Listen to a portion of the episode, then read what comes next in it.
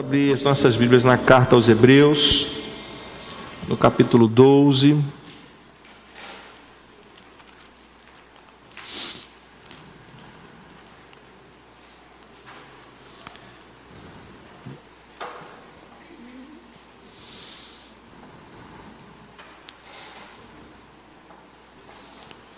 A carta aos Hebreus, no capítulo 12, do versículo 1 ao versículo 4.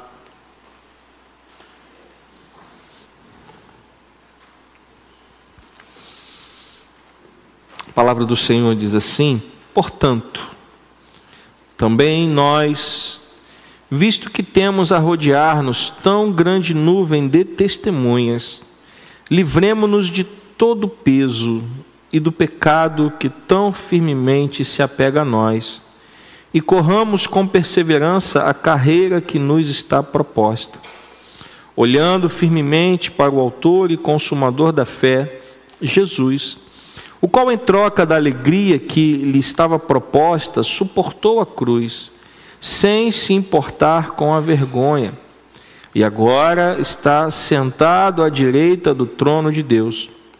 Portanto, pensem naquele que suportou tamanha oposição dos pecadores contra si mesmo, para que vocês não se cansem nem desanimem. Na luta contra o pecado, vocês ainda não resistiram até o sangue. Senhor, nos abençoe através da tua palavra, que o teu Espírito Santo possa falar aos nossos corações nessa noite. No nome santo e precioso de Jesus Cristo e que a igreja do Senhor diga amém.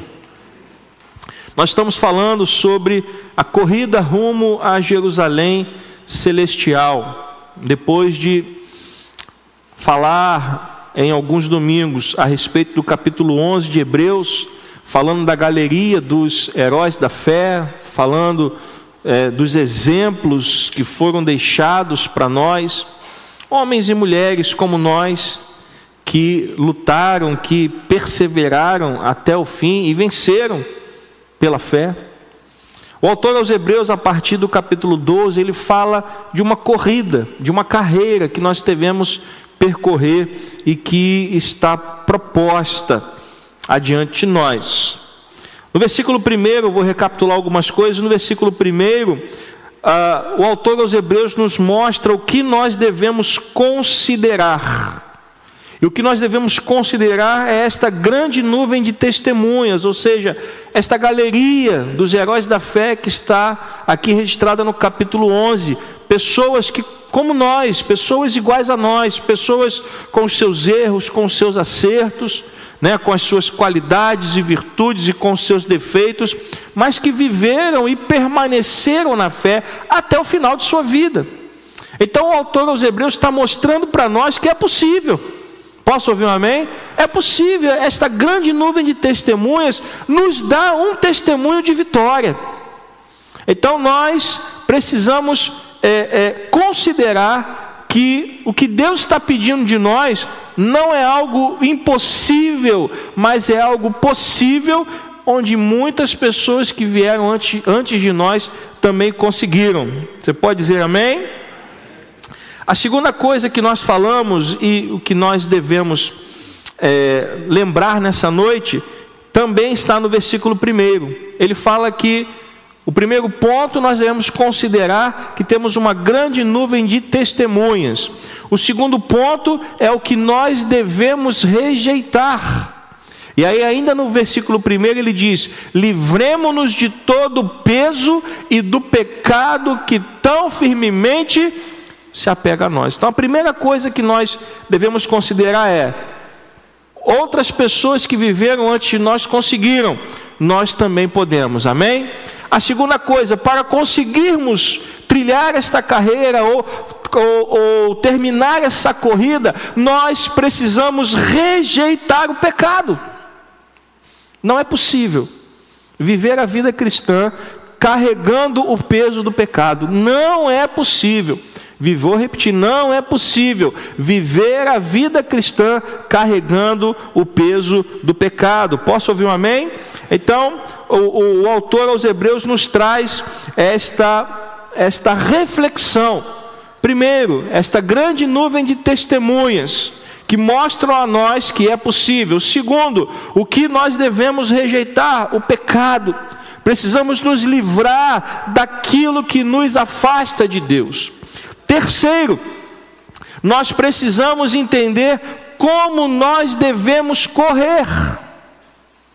Então, primeiro, a grande nuvem de testemunhas que serve como testemunho para nós. Segundo, o que devemos rejeitar? Todo o peso do pecado. Terceiro, como nós devemos correr? Está escrito ainda no versículo 1: E corramos com perseverança nesta jornada, nesta corrida, nós precisamos ir até o final. Posso ouvir um amém? Não adianta ficar pelo caminho. Não adianta você levar a vida cristã a sério 30 anos e lá no final abandonar tudo. A Bíblia diz que aquele que perseverar até o fim será salvo. Então, esta corrida só termina com a nossa morte. Até o último suspiro das nossas vidas, nós temos que nos manter perseverantes na presença de Deus. Você pode dar um glória a Deus por isso? Então, o autor aos Hebreus diz: corramos com perseverança a carreira que nos está proposta. Não, desistir, meus irmãos, não é uma possibilidade.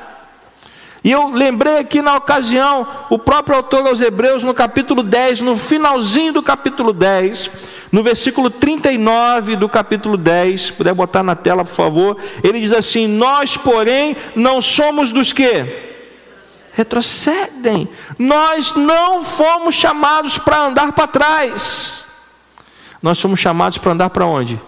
Para frente, em direção ao alvo. Então, as existem exemplos que nós podemos seguir, nós precisamos rejeitar o pecado e devemos correr com perseverança. Desistir não é uma opção. Posso ouvir um amém? Quarto ponto que nós falamos está nos versículos 2 e 3 para quem nós devemos olhar. Se nós não olharmos na direção certa, nós não vamos conseguir completar esta carreira, nós não vamos comple conseguir completar esta corrida. E o autor aos Hebreus nos lembra que nós temos que olhar para uma direção só, ou melhor dizendo, nós temos que olhar para alguém. E para quem nós temos que olhar? Está escrito aqui. Olhando firmemente para quem? Para o Autor e o Consumador da fé, que é quem? Jesus Cristo. Ele é o autor e ele é o consumador da fé. Ele proporcionou esta oportunidade de nós termos esse encontro com ele. Ele criou o caminho, ele abriu o caminho, ele abriu, ele nos deu acesso. Quando Jesus Cristo foi morto na cruz, a Bíblia diz que o véu se rasgou e agora nós temos acesso à presença de Deus. Você pode dizer amém? Então, para completarmos esta corrida, nós temos que olhar firmemente para Jesus Cristo. E o melhor exemplo que nós temos é o exemplo de Pedro andando sobre as águas. Falamos aqui na ocasião. Quando Jesus vem andando sobre as águas, todos acharam que era um fantasma, que era um espírito. E Pedro falou: Se, é, se tu és Jesus, manda-me ter contigo. E Jesus falou o que para ele? Vem. E Pedro pula do barco e começa a andar sobre as águas. Por quê? Porque ele estava olhando firmemente para quem? Para Cristo. Ele pulou das águas olhando para Cristo. Mas de repente, no meio do caminho, ele começou a olhar para o quê? Para o que estava acontecendo, e esse é o problema. Quando a gente para de olhar para Cristo e começa a olhar para as circunstâncias, é nesse momento que a gente começa a afundar. Pedro estava literalmente andando sobre o quê? Sobre as águas, mas de repente, ele começou a pensar: ué, peraí, eu estou andando sobre as águas, como isso é possível? E, e o vento? E a chuva? Não, peraí. Quando ele começou a olhar para as circunstâncias, ele tirou os olhos de quem? De Cristo. E aí ele começou a quê? A afundar. E ele grita pedindo socorro. E a Bíblia diz que Jesus estende a sua mão e o socorre. Mas Jesus fala o que para ele? Homem de pequena fé, porque você duvidou. Então, o autor aos Hebreus está nos lembrando de que para conseguirmos completar esta corrida, esta jornada, nós temos que olhar firmemente para Jesus Cristo. Por quê? Porque ele suportou a cruz no nosso lugar, está escrito no texto. Ele suportou a cruz em nosso lugar, sem se importar com a vergonha, e agora ele está sentado aonde? Está aqui no texto, ele está sentado aonde? Isso significa que ele reina. E se ele reina, ele tem poder sobre nós. E se ele tem poder sobre nós, nós precisamos olhar para ele. Porque é dele que vem todas as coisas. Glória e poder são dados somente a ele. E no versículo 3, ele, o autor continua dizendo: portanto, não somente olhem, mas pensem nele, ou seja, Jesus tem que ocupar todos os nossos pensamentos. Pensem naquele que suportou tamanha oposição dos pecadores contra si mesmos, para que vocês não se cansem nem desanimem. Então, nós precisamos entender que esta jornada precisa ser uma jornada onde nós vamos olhar firmemente para Jesus Cristo. Então já falamos da, da grande nuvem de testemunhas. Amém? Depois nós falamos o que? Rejeitar o peso do pecado. Depois nós falamos de quê? Falamos sobre perseverança. E agora falamos sobre o que? Hum? Olhar firmemente para Jesus. Quinto e último ponto, e esse é o assunto de hoje. Até que ponto devemos ir? E eu peço que coloque no versículo 4, por favor.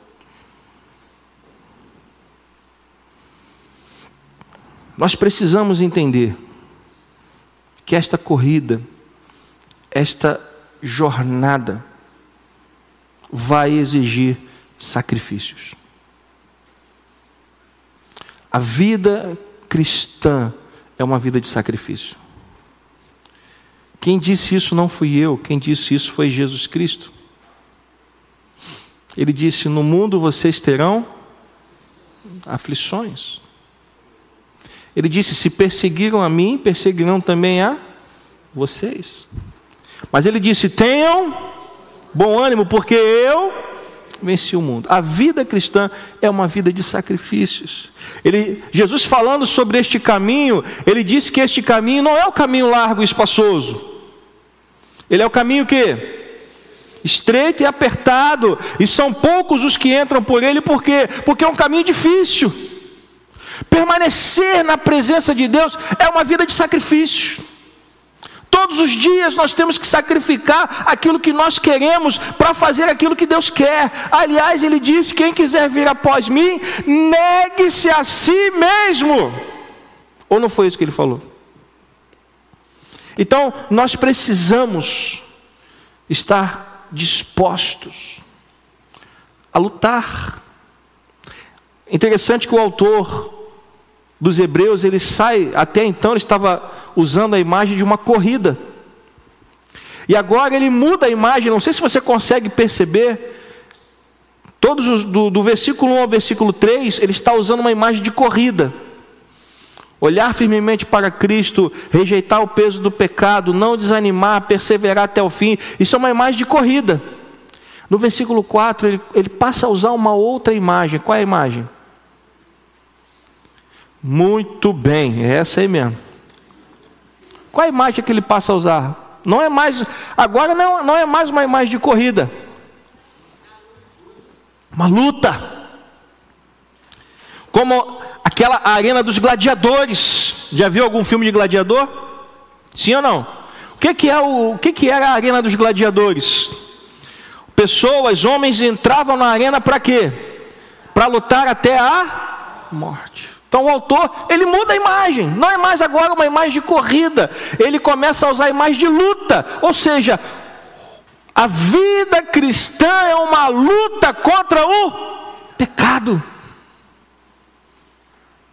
Não é fácil. Exige de nós esforço. Exige de nós renúncia. Exige de nós mais do que nós temos é, entregue a Deus. Porque o que nós temos feito é muito pouco. O próprio autor disse: vocês ainda não resistiram até o quê? Até o sangue. A história da igreja, se você, se você pegar a história da igreja, a igreja tem, a, a igreja tem aproximadamente quantos anos de história? Peguei vocês, né? A igreja tem aproximadamente quantos anos de história? Não, não estou com pressa, tem comida na cantina. A igreja tem aproximadamente quantos anos de história? A igreja, não estou falando da igreja da Taquara, não. A igreja. Dois mil anos aproximadamente de história, sim ou não? Se nós estamos no ano 2023 e o ano zero foi o nascimento de Cristo, nós temos aproximadamente, levando em consideração que ele viveu 33 anos, nós temos aproximadamente dois mil anos de história da igreja, sim ou não? Somente nos últimos 200 anos é que a perseguição não aconteceu tão ferrenhamente. 1.800 anos de história da igreja foram história de perseguição. Nós precisamos entender isso. Pessoas morreram pela causa de Cristo. Pessoas morreram para não negar o nome de Jesus. E pessoas morrem até o dia de hoje. Esposa estava falando de uma aldeia na, na África, não foi? Que esses dias foi invadida por extremistas.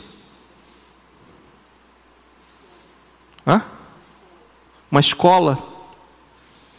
Pessoas foram mortas. Meninas foram levadas para serem escravas sexuais. Uma escola cristã. Então o autor está dizendo: vocês ainda não resistiram até o sangue, porque porque as pessoas, a, a, a, igreja nesta época que havia se convertido, se convertido ao cristianismo estava tentada a voltar para o judaísmo. Estava tentada a voltar por quê? Porque voltando para o judaísmo não seria mais perseguida. As pessoas, se, se negassem a sua fé em Cristo, deixariam de ser perseguidas. O autor está dizendo: vocês ainda não resistiram até o sangue.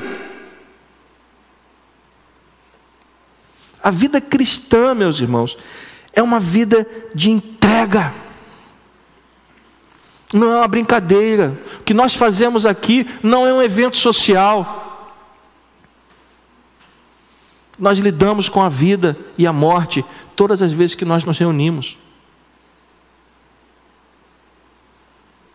Nós precisamos entender o que Deus quer de nós.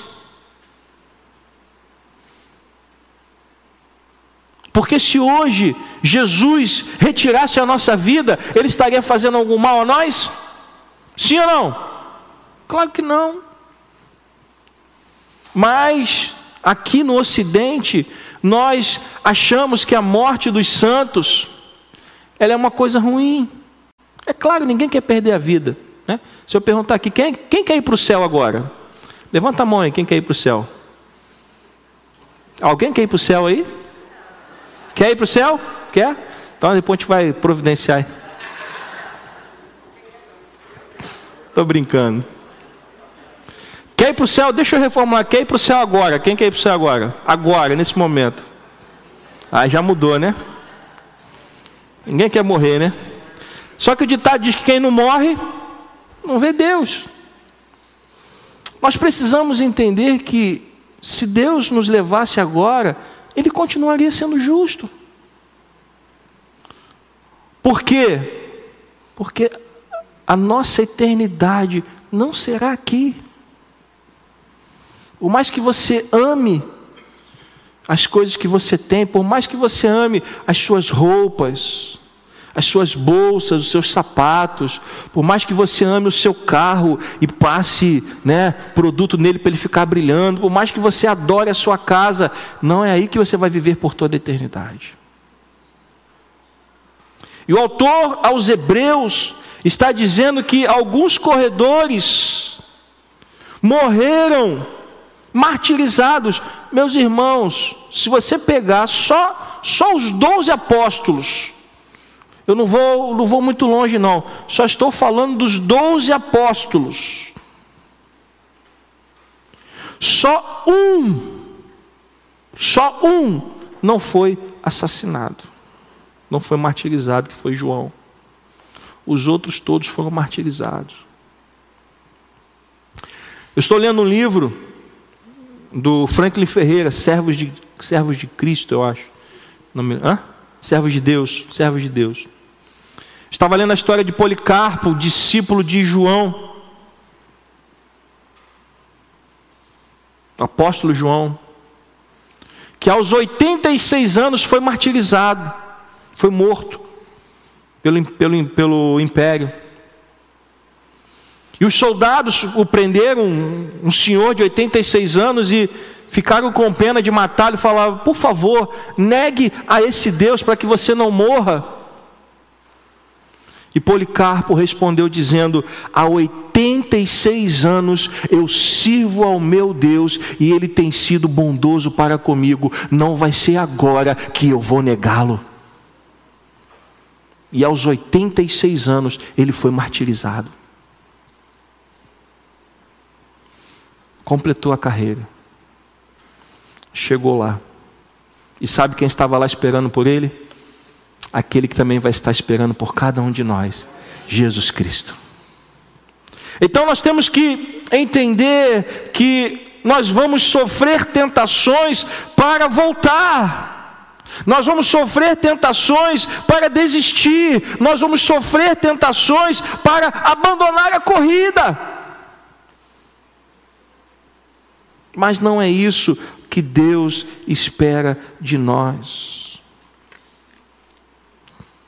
Deus espera de nós uma fé que não se abala, uma fé que não se entrega, uma fé que permanece até o fim. Ainda que o nosso sangue seja requerido. Posso ouvir um amém? E pastor, não vou dizer amém para isso não, que eu não gostei desse negócio de sangue.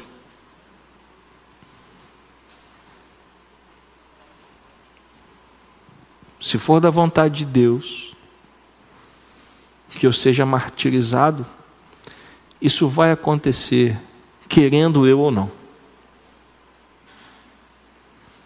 Se for da vontade de Deus que eu vá para a prisão, em nome do Evangelho, isso vai acontecer, querendo eu ou não. Porque não se trata do que eu quero, se trata da vontade de Deus. E o período de maior crescimento da história da igreja foi, foram os períodos de perseguição.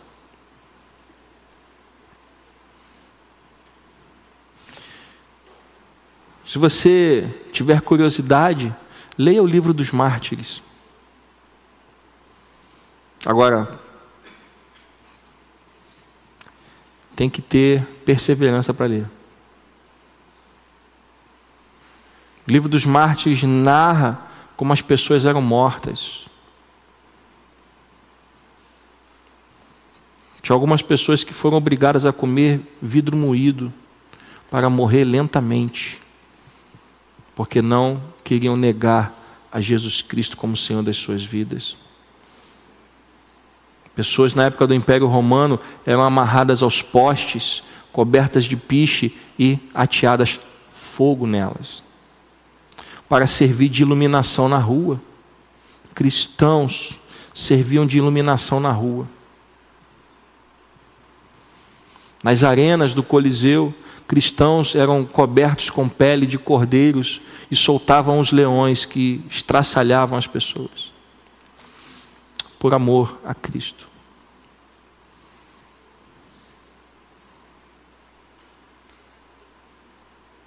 E hoje, quando fala assim, ah, você vai no culto logo mais? Não, eu já vim de manhã, eu estou muito cansado. Eu não vou de noite, não, que é um, é um sacrifício muito grande. sacrifício é morrer por amor de Cristo, meus irmãos. Sacrifício é derramar o sangue. Isso é sacrifício. Estar aqui de manhã e à noite para mim é um prazer. Sacrifício é derramar o sangue. E o próprio Jesus Cristo, ele foi perseguido e foi martirizado. Ou não foi? Era a vontade de Deus que ele morresse. Mas ele foi martirizado também, ele foi morto por uma decisão dos homens. Obviamente, a decisão maior de Deus sobre, é, é, de forma soberana sobre tudo que aconteceu. Mas eles não enxergavam Jesus como Deus, eles enxergavam Jesus como uma ameaça, como um homem que ameaçava eles. Então, de uma certa forma, Jesus foi perseguido e resistiu até o martírio, até a morte, por amor a você e a mim. Amém? Ele derramou o seu sangue por nós, por isso, Ele é o maior exemplo de todos. Não existe exemplo maior do que o exemplo de Jesus Cristo. O exemplo que nós devemos seguir.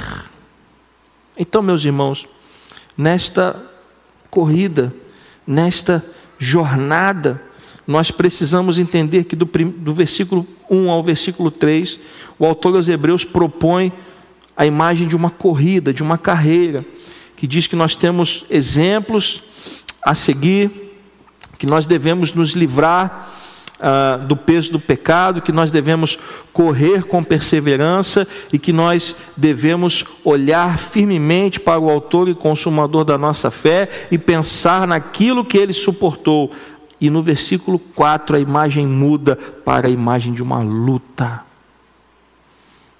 É uma luta constante, meus irmãos. Todos os dias nós lutamos contra o pecado.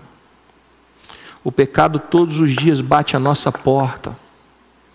E Satanás, ele só quer uma coisa: destruir a sua vida. Ele quer destruir você. Por isso, ele coloca a tentação do pecado na sua porta todo dia. Quantas brigas entre casais ele tem levantado, quantas famílias ele, ele tem destruído, quantos filhos ele tem ceifado, porque as pessoas não se dão conta dessa luta e simplesmente cedem ao pecado. Por quê? Porque ceder ao pecado, meus irmãos, é fácil. Ceder ao pecado é fácil, não dá trabalho. O que dá trabalho é resistir. Resistir dá trabalho. Ceder ao pecado é fácil. Quando a gente cede o pecado, o propósito de Satanás se cumpre. Mas quando a gente resiste ao pecado, o propósito de Deus se cumpre nas nossas vidas. Não somos melhores do que ninguém. Somos pessoas de carne e osso, mas precisamos entender o que Deus está pedindo de nós. E o que, ele, o que Deus está pedindo de nós? Resistam. Na luta contra o pecado, vocês precisam resistir. E se for necessário, até mesmo derramar o sangue.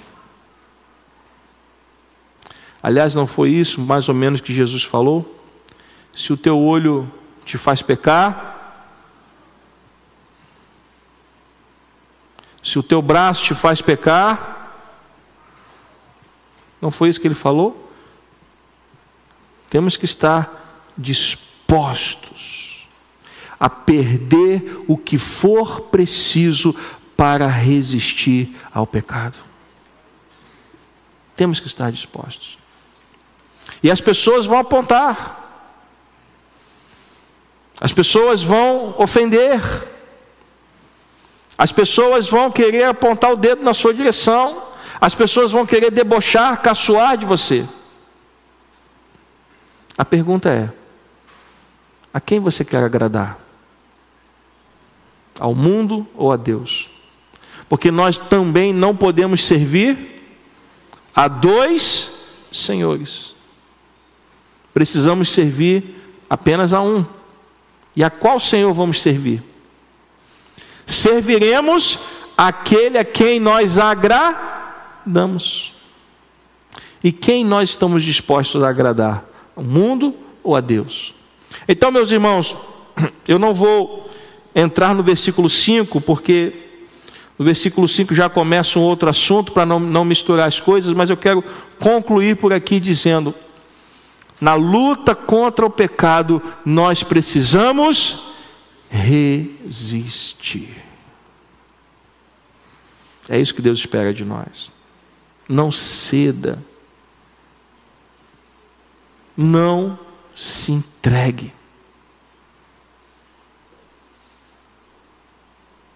Não abra mão de servir ao Senhor.